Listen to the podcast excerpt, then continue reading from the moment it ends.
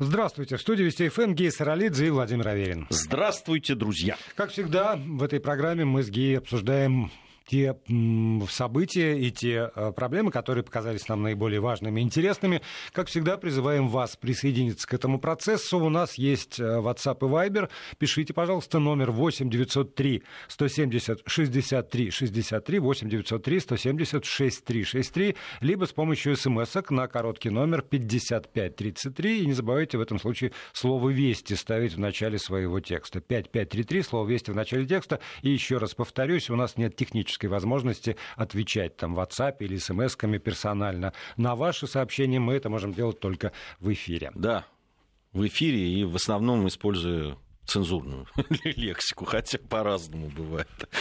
А, ну что ж, э, давайте начнем э, с э, того, что сегодня происходило в Израиле. Российский президент Владимир Путин, выступая на форуме сохраняем память о Холокосте, боремся с антисемитизмом. В Иерусалиме предложил провести встречу глав государств, постоянных членов э, Совета Безопасности ООН. Э, довольно такие э, проникновенные, надо сказать, слова по этому поводу российский президент сказал, напомнил о том, что разобщенность перед теми угрозами, которые существуют, могут обернуться страшными последствиями, и должно быть мужество тем более у государств, которые особую миссию несут, э, которые входят в Совет Безопасности ООН, должно быть мужество не только говорить об этих угрозах, но и сделать все, чтобы защитить и отстоять мир. А, вот особенно Путин подчеркнул, что пример должны, могут подать э, страны, которые являются основательницами Организации Объединенных Наций.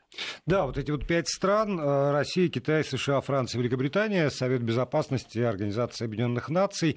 Э, конечно же, в рамках Совета Безопасности, я там напомню, происходит общение, но это э, представители, представители государств в Организации Объединенных Наций. Путин предлагает сесть главам государств и правительства. Ну вот если иметь в виду там Франция. Про постоянных да, членов ты имеешь да, в виду? Россия, Вел... Великобритания. Я к тому, что не, не, не президенты, не глава вот. государства, но и глава правительства, если иметь в виду Великобританию, сесть и, наконец, обсудить, что же происходит в мире, куда он, собственно, скатывается и э, каким э, страшным последствиям это действительно все может привести. И если я опять воспользуюсь цитатой Владимира Путина, он сказал, там, известно, э, обращаясь к президенту Израиля, в ответ на его фразу «неизвестно, чем, где заканчивается антисемитизм». Путин сказал «известно, где заканчивается антисемитизм, антисемитизм заканчивается в Освенциме». А, вот всегда так происходит. И здесь, если перефразировать, то там неизвестно, где заканчивается разобщенность и неумение договариваться, тоже известно, оно заканчивается мировой войной. Потому что предвоенная история не случайно сейчас так, а, мне кажется, актуализировалась, потому что вот это вот перетягивание а, каната, нежелание садиться за стол переговоров, эта страна изгой, мы с ними говорить не будем, с ними договариваться нельзя, уж лучше мы договоримся с этими, которые ближе нам в Европе. Вот, собственно, так или иначе, все это привело к тому, что мировая война случилась. Да, ты абсолютно правильно сказал по поводу актуализации а, вот всех разговоров вокруг, вокруг Второй мировой войны. Недаром так ломаются копья, мы неоднократно уже в наших эфирах об этом говорили, и это действительно поле сейчас такое идеологическое, политической, информационной войны, научной войны, и э, ей придают все больше и большее значение, и нам ни в коем случае здесь нельзя отставать, и ни в коем случае нельзя занимать оборонительную тактику, да, только отвечая на то, э, что нам будут предъявлять. Здесь абсолютно прав был и президент, и те люди, которые занимались этим вопросом, да, и вот эти рассекреченные документы, которые касаются и Холокоста, и которые касаются развязывания Второй мировой войны, и ту роль, которую которая играла в том числе и Польша, которая потом оказалась пострадавшей стороной и так далее. И здесь ни в коем случае нельзя только обороняться и отбиваться. Здесь нужно нести свою правду. Но самое главное, я неоднократно это говорил, повторю еще раз, она прежде всего нужно э, говорить внутри страны. У нас э, э, надо говорить особенно с молодыми людьми, потому что к сожалению, вот на собственном опыте могу сказать, даже ребята, которые там из хороших да, учебных вполне, заведений, вполне интеллигентные, вполне, начитанные дети, да, да они, они, они действительно относятся к этому как, ну, вот к, примерно так же, как к войне 1812 года отношения, понимаете? Почему так произошло? Как так произошло? Для меня просто загадка, причем такая со знаком минус. И здесь необходимо просто сверхусилия предпринимать. Ну, вот и, и здесь есть два факта. С одной стороны, я напомню про опрос, который был проведен год назад примерно, э, ну, обнародованы его результаты европейских э, граждан по поводу Холокоста в частности. Выяснилось, что э, каждый четвертый гражданин Евросоюза не знает, что такое Холокост. О том, чтобы помнить количество жертв, вот 6 миллионов, это та цифра, которая, в общем, в документах фигурирует все время, и речи не идет, говорят те люди, которые проводили опрос. И еще один факт, который, про который напомнил э, Владимир Путин там в Израиле, про то, что Холокост — это общая трагедия для Израиля и для нашей страны. И привел э, данные по поводу того, что 40% убитых и замученных евреев – это евреи Советского Союза. И дальше просто перечислил, там, где, на каких территориях э, про Украину почти полтора, вот там, миллион четыреста тысяч, там, Литва, Прибалтика, там, там звучали все эти цифры, и это действительно вещь, про которую... Беларуси. Беларуси, да, про которую невозможно, а, невозможно забывать просто. И, и ни, ни в коем случае не выгораживать. Вот это вот э, ваше такое отдельное это ваша трагедия, это там ваша беда, а мы вот совершенно отдельно, что, э, увы, пытаются сделать. Ну, я вообще бы, вот э, понятно, что есть э, э, Холокост и есть трагедия еврейского народа, но я бы не отрывал его от, вообще от трагедии, Нет, да, конечно, там конечно. вообще народов. Потому что недочеловеками были объявлены не только евреи. Да, потому что если посмотреть даже вот эти списки, которые сейчас тоже рассекретили, данные там, по национальному составу, например, того же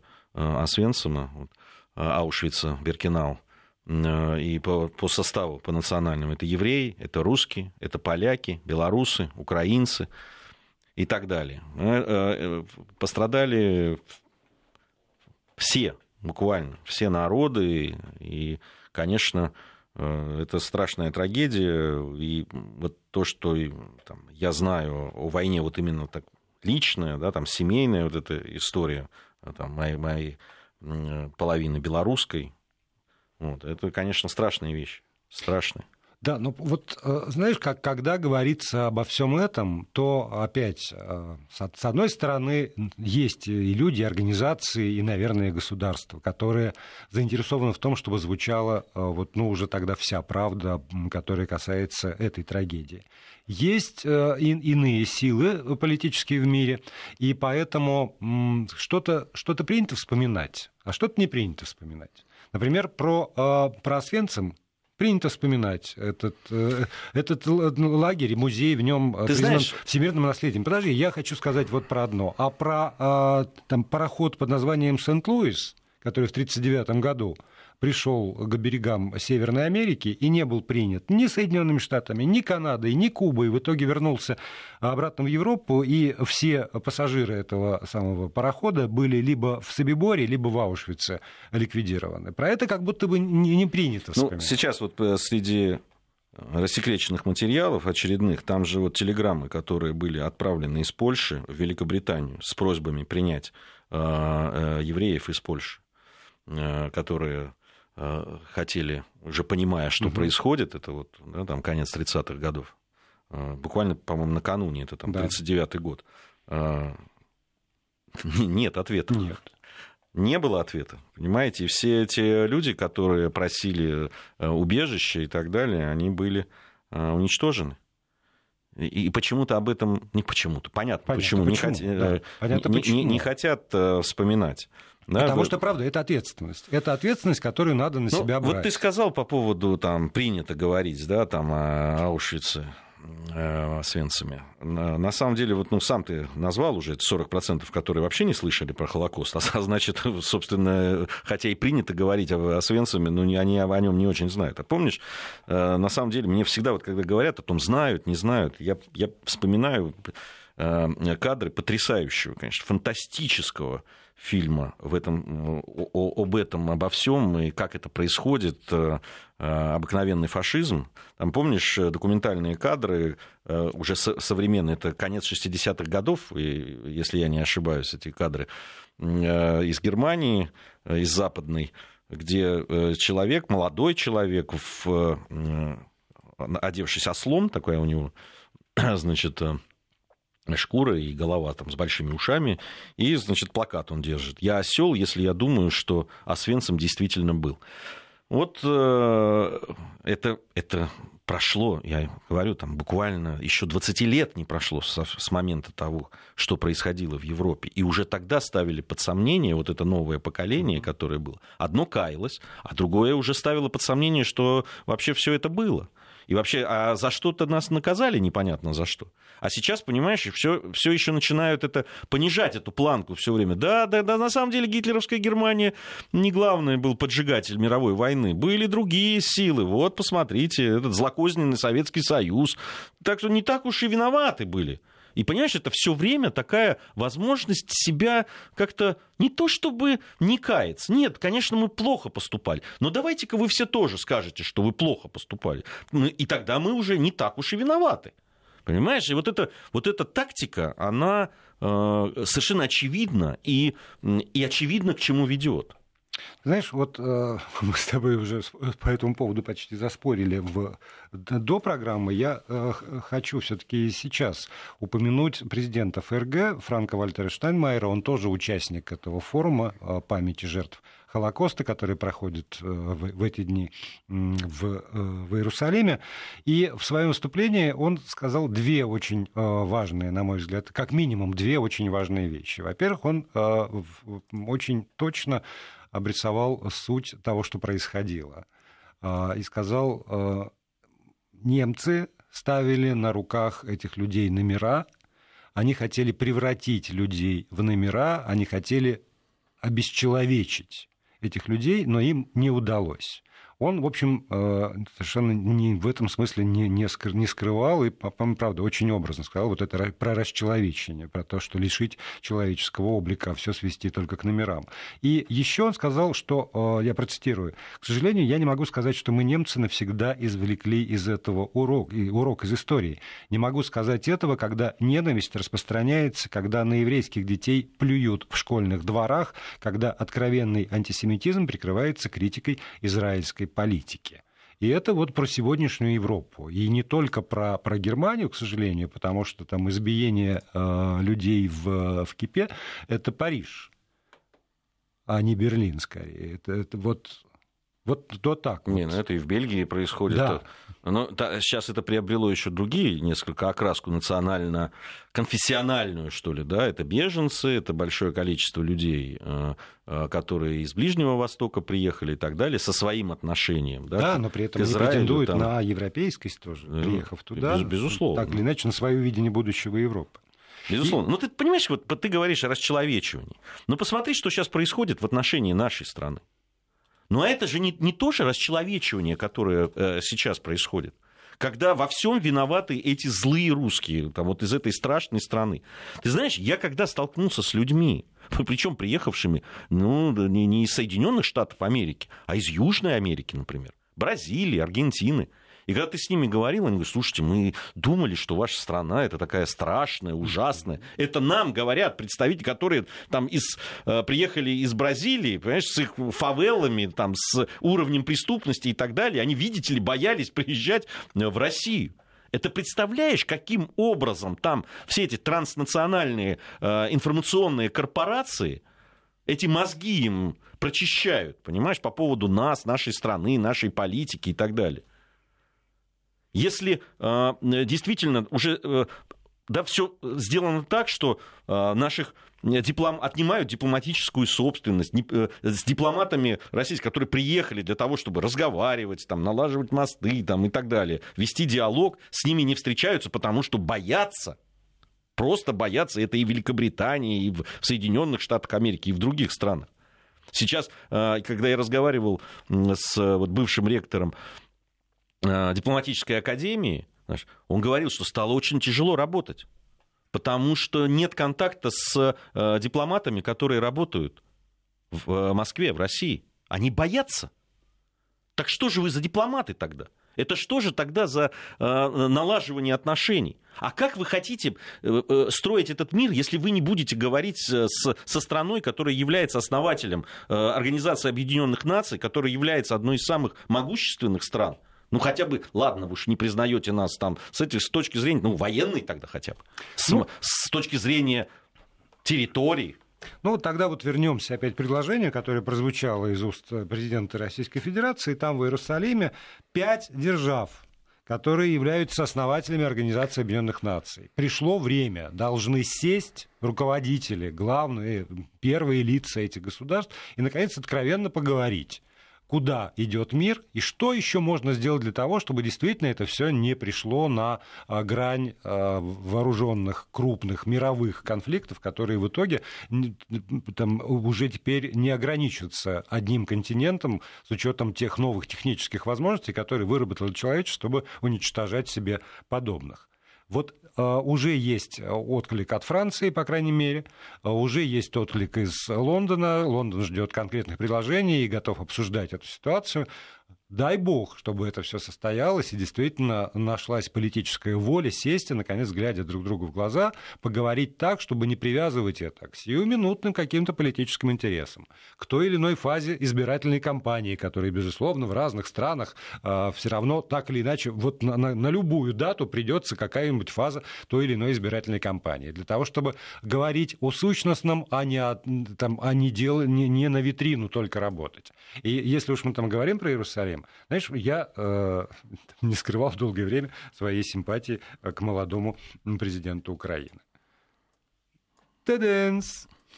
Президент Украины отказался посетить форум памяти жертв с формулировкой э, он узнал о том, что там в зале ограниченное число мест, а, из-за там, из большого количества гостей, туда не могут попасть, не просто попасть даже тем, кто на себе испытал ужасы пребывания в лагере, и поэтому украинская делегация решила не приходить на этот форум, чтобы освободить места для тех, а, кто а, значит, пережил ужасы фашизма.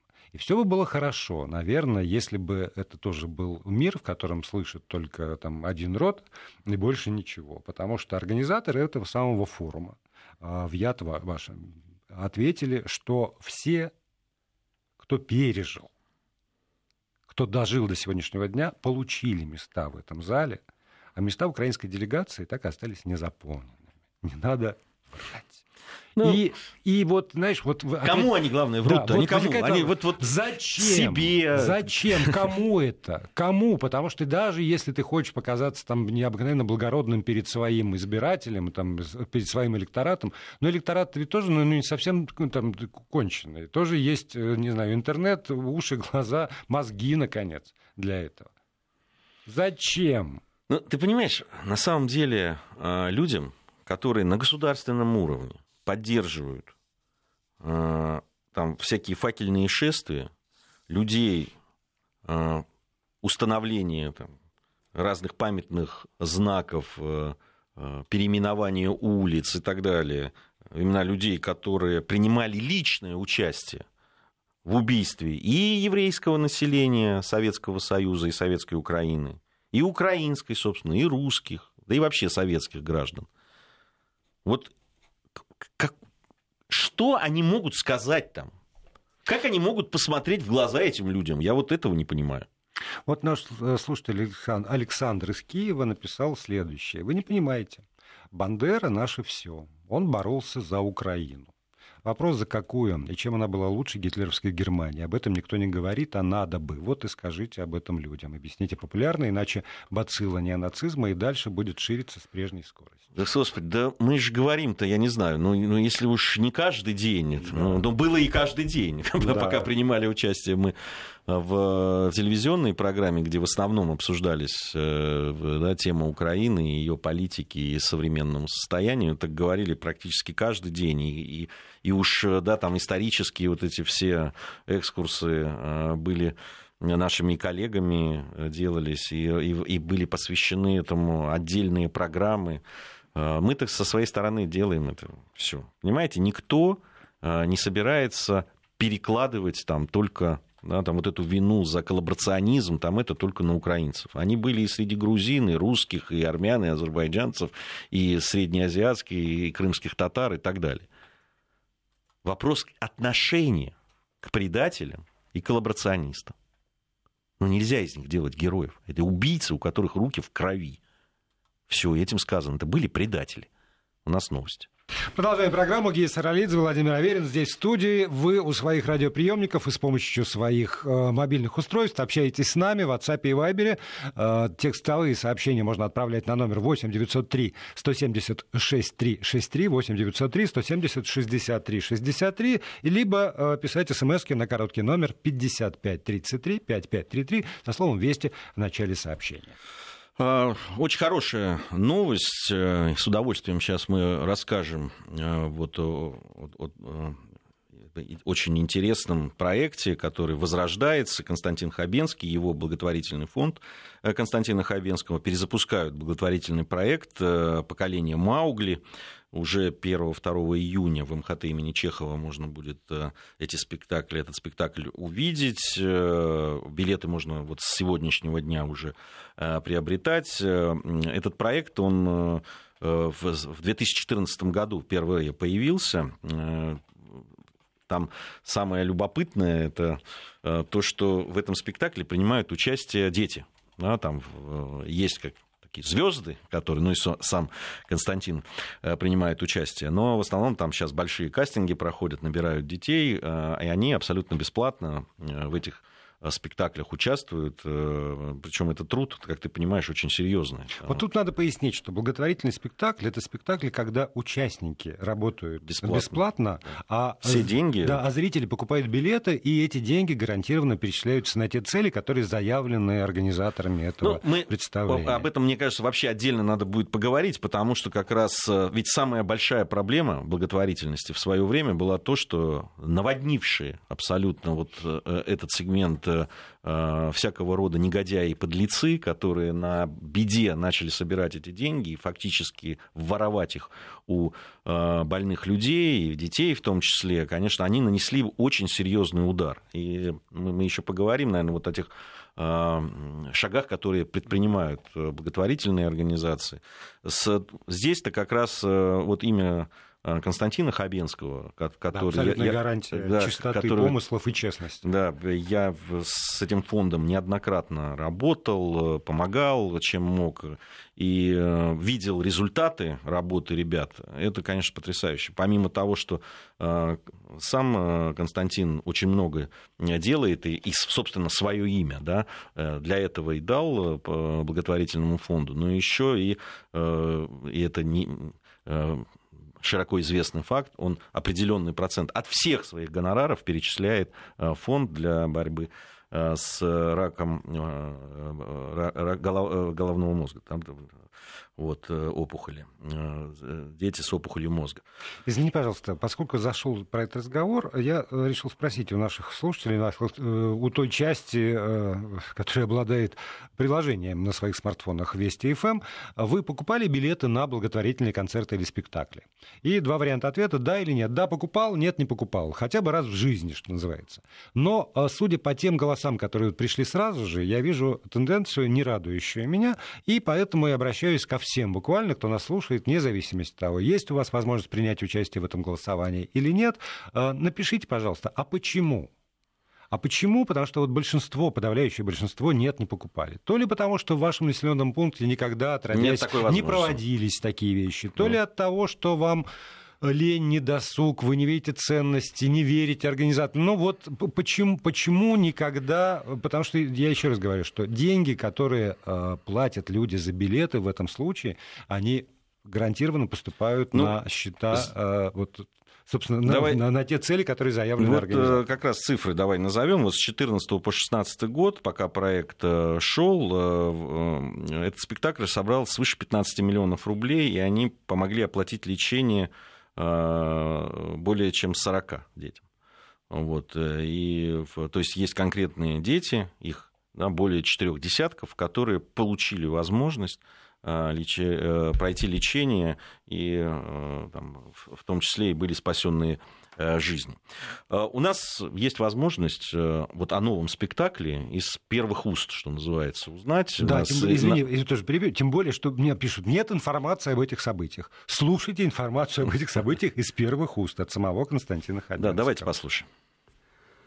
Мы попытались вместе с прекрасными ребятами из детского музыкального театра юного актера и с нашими друзьями компании Москву Шоу собрать новую версию спектакля «Поколение Маугли». Новую версию, она, наверное, более взрослая и, на мой взгляд, интересная.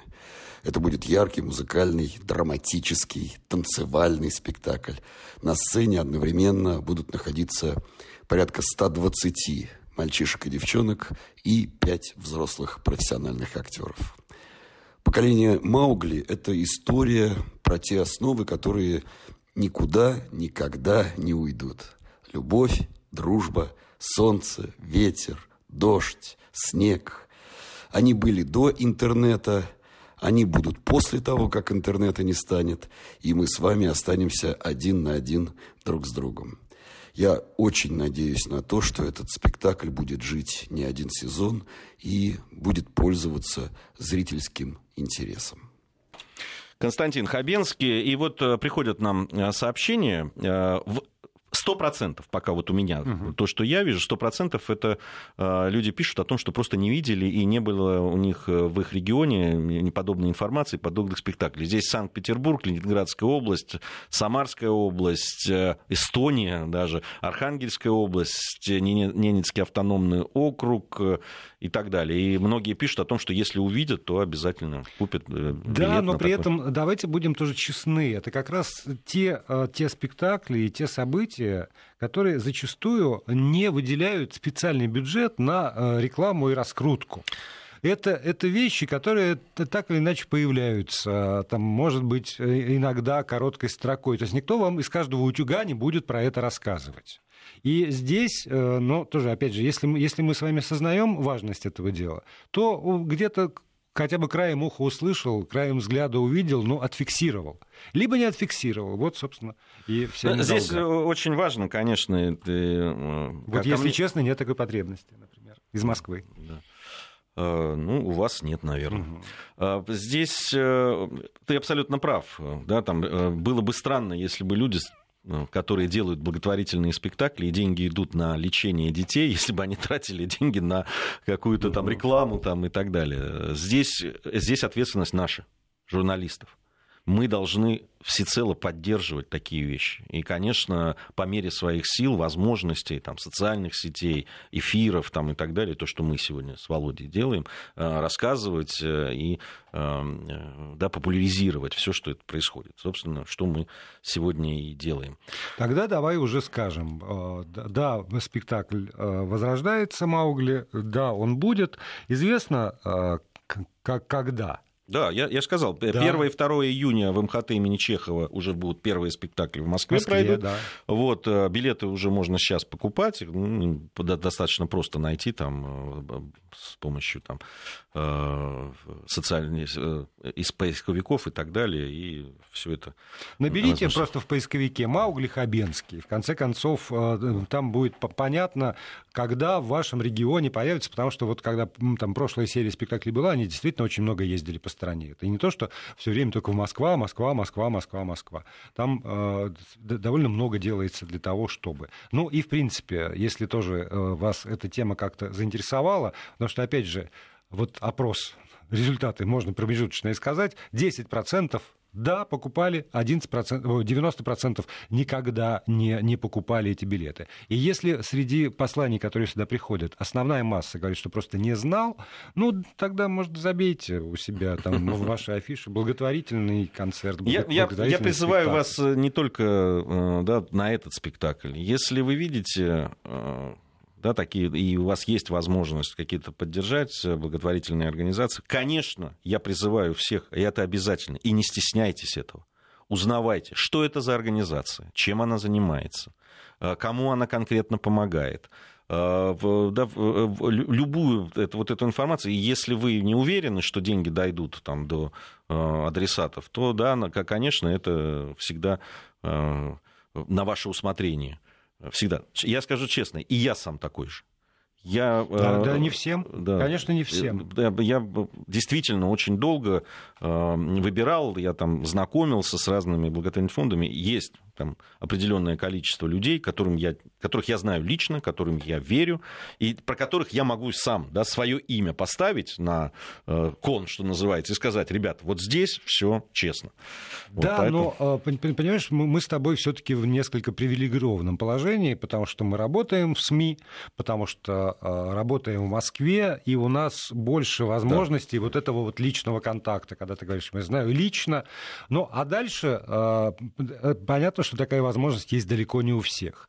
Но поскольку существует это там, непреложное правило шести рукопожатий, ну, есть и шести, да. Пяти рукопожатий. Пяти. пяти, ну, скольки-то вот минимального сейчас, извините, а, минимального количества рукопожатий есть эти цепочки доверия, во всяком случае. И если по этой цепочке доверия до вас доходит информация о том, что можно доверять, или вы сами задаетесь этим вопросом и выстраиваете эту цепочку вот тоже там, через рукопожатие, через личное знакомство, выясняя, а можно или нельзя, всегда можно собрать такую информацию. И я не скажу у каждого из нас, потому что вот поставлен вопрос, покупали билеты на благотворительный концерт концерты, спектакли. Есть возможность там переводить деньги, есть возможность участвовать в каких-то там волонтерских программах, личным трудом, а, в конце концов. Наверное, больший бы процент ответил «да», хотя не знаю. Очень хочется верить, что больше. Но, тем не менее, если а, в голове эта заноза сидит, то тогда есть возможности действительно собрать информацию, убедиться в том, что а, можно доверять и сделать то, что должно. А, говорят, что нас в записи кто-то послушает. Вы знаете, мы идем в прямом эфире, нет у нас никакой записи. Нет, у нас есть записи в том смысле, что и наш с тобой эфир, кажется, повторяют. Да, мы, ну, в, ночь, в ночи ты в ночи, да, ну, в ночи у нас, а для восточных регионов да. это как раз ну, утро, утро раннее или там день э, не поздний. Есть люди, которые слушают э, эти программы, ну, вообще программы нашей радиостанции на сайте, там действительно выложены архивы, и всегда можно послушать э, всех авторов и ведущих нашей нашей радиостанции, архивы полные, можно найти все выпуски программ. Есть э, вырезают любители в социальных сетях, распространяют, поэтому можно действительно. А, ну что ж, перейдем к следующей теме нашей. А, тут появилась информация, и долго надо ее подхватили, и долго муссировалась она, и подхватили ее различные интернет-издания по поводу того, что в Домодедово, если не ошибаюсь, да? да? в окрестностях аэропорта Домодедово 29-летний таксист скончался прямо за рулем автомобиля. Хорошо, что во время разворота, хорошо, что на маленькой скорости, хорошо, что он... И хорошо, что эта информация не подтвердилась. Не, не подтвердилась, да? А, да ты что? Да, ее пришло опровержение, значит, э, но э, э, я не знаю, для, ну, вот для чего это а делалось. Для чего я знаю. Нет, для чего я знаю, когда в очередной раз вбрасывается в общественное сознание. Таксист умер за рулем, потому что он работал 28 часов подряд, потому что он держался на, только на, на энергетиках. У него нашли там 10 банок железных уже пустых. Конечно, он их не выбрасывал, он их хранил для того, чтобы было проще всем сообщить. Понять, что случилось. Что случилось, да. Я понимаю, почему. Потому вот все это на этой самой волне потому что э, надо менять, потому что несчастные таксисты зарабатывают, правда, мало, но не единственные. Вот. И это, это все укладывается вот в, в информационную кампанию по повышению тарифов, которая э, прежде всего выгодна, как мне кажется, извините, если я не прав, есть там, специалисты круче меня, безусловно, в такси, но мне кажется, что когда идет э, информационная кампания, готовящая меня, потребителя, к мысли, что надо, повы... надо платить дороже потому что таксисты умирают за рулем, это будет выгодно прежде всего тем, кто этих таксистов доит до таксистов дойдет меньший процент увеличения тарифа, чем до тех, кто вот, органи... ну, организует это все. Капитализмус капитализм. Да, да, звериный оскал. Да, и поэтому оскал бросают в топку, в топку СМИ этого несчастного таджикского 29-летнего таксиста. Мы, мы неоднократно с тобой обсуждали эти проблемы. У нас разный подход к... Я бы тоже хотел, чтобы было прекрасное такси, оно было недорогое, безопасное, да, там, и чтобы люди не перерабатывали и, и за свой труд получали достойную оплату и так далее. Но в тех условиях, которые есть, да, вот этого э, как раз конкуренции, капитализма там и так далее, ну вот. Знаешь, имеем у, то, что имеем. У меня э, замечательный знакомый мой в, э, в замечательном городе Перми. Вынужден был не так давно, вот последние буквально месяцы, искать себе работу. Он прекрасный водитель совершенно, с моей точки зрения, феноменальный. Я ездил, когда он был за рулем. У него какое-то дикое количество лет, там 20-25, без, вообще без всяких аварий, без, без штрафов. Вот идеальный совершенно человек. Он искал себе работу. 20 тысяч рублей в месяц 23 тысячи рублей в месяц. Это рынок такой. Вот он может быть какой угодно. Им можно там э, возмущаться. Можно э, требовать от не знаю кого, чтобы изменилась экономическая ситуация в стране. Но э, вот высочайшего класса профессионал в итоге получал предложение о работе с зарплатой вот, вот такой вот, в миллионном и не самом бедном в стране городе Перми. Вот, вот так вот, да. Ну, Слушай, вот ну что. это вот э, с приходом э, агрегаторов этих всех, это действительно э, таксисты очень сильно потеряли, и не только в нашей стране, да, те люди, которые зарабатывали, которые да. работали на лицензии, которые эти лицензии выкупали, да, там проходили специальные тесты. Я помню, я смотрел, значит... Такси? Не, не, я смотрел, как сдают экзамен таксисты лондонские, которые работают вот на этих... Да. Ну, мы знаем про французских все, да, как, как же надо было в очереди стоять и тоже сдавать экзамены, Экзамен, платить да. за лицензию. Нет, там просто на там знание города там и так далее. Вот все абсолютно, навыки там и так далее. А теперь и что? Вот люди да, вкладывались в это, изучали, там, сдавали эти экзамены, получали лицензии, платили за них. А сейчас и что? И все. И, в одночасье, как только пришли эти агрегаторы, они, там же э, были страшные сцены, на самом деле, э, в аэропорту, там, в, собственными глазами я видел в Мадриде, там просто вот бились. этих... Бились, бились насмерть просто. Но просто люди теряли возможность э, зарабатывать и кормить свои семьи. С одной стороны. С другой стороны, а, с приходом агрегаторов резко на порядке выросло количество людей, которые смогли позволить себе пользоваться а, такси. И в целом этот самый э, рынок такси, он многократно вырос.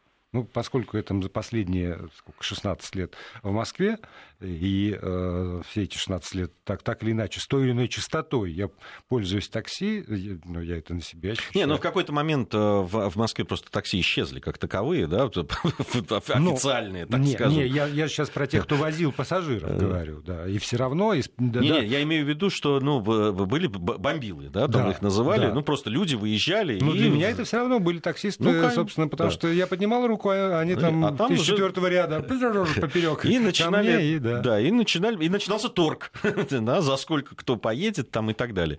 А, сейчас, конечно, это все более урегулировано и более понятно, но проблемы остаются. Проблемы это не только наши э, проблемы, это да, вечные. Знаешь, поскольку уже вспомнили про, про Пермь, там а, в администрации посадили э, вместо девушки на рецепции робота, который принимал значит, заявки и выдавал пропуска тем, кто имеет право зайти там, в областную или в городскую администрацию. Сейчас уж я не буду врать. Но это тоже же вот по пример того времени, которое приходит. Значит, тем, кто на рецепции, надо насторожиться. Равно как с приходом агрегаторов изменился рынок э, еды потому что раньше надо было обязательно прийти в кафе, для, если ты хочешь поесть нечто, а теперь достаточно там, э, в интернете, опять же, с этими агрегаторами пообщаться, и тебе на дом привезут. И дикое количество э, посадочных мест сократилось в итоге, и эти люди тоже потеряли работу. Ты знаешь, да, да, меняется, здесь меняется нем, немножко другое. Я читал просто, mm-hmm. не скажу, что я большой специалист, но просто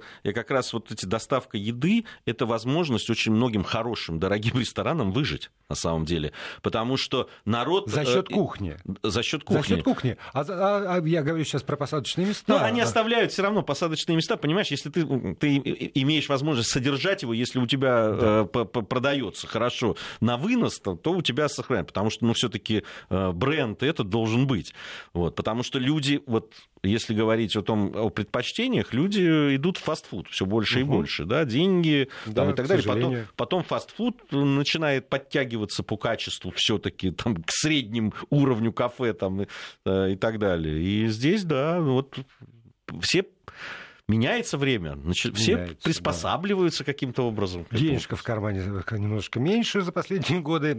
А, есть иной выход научиться готовить.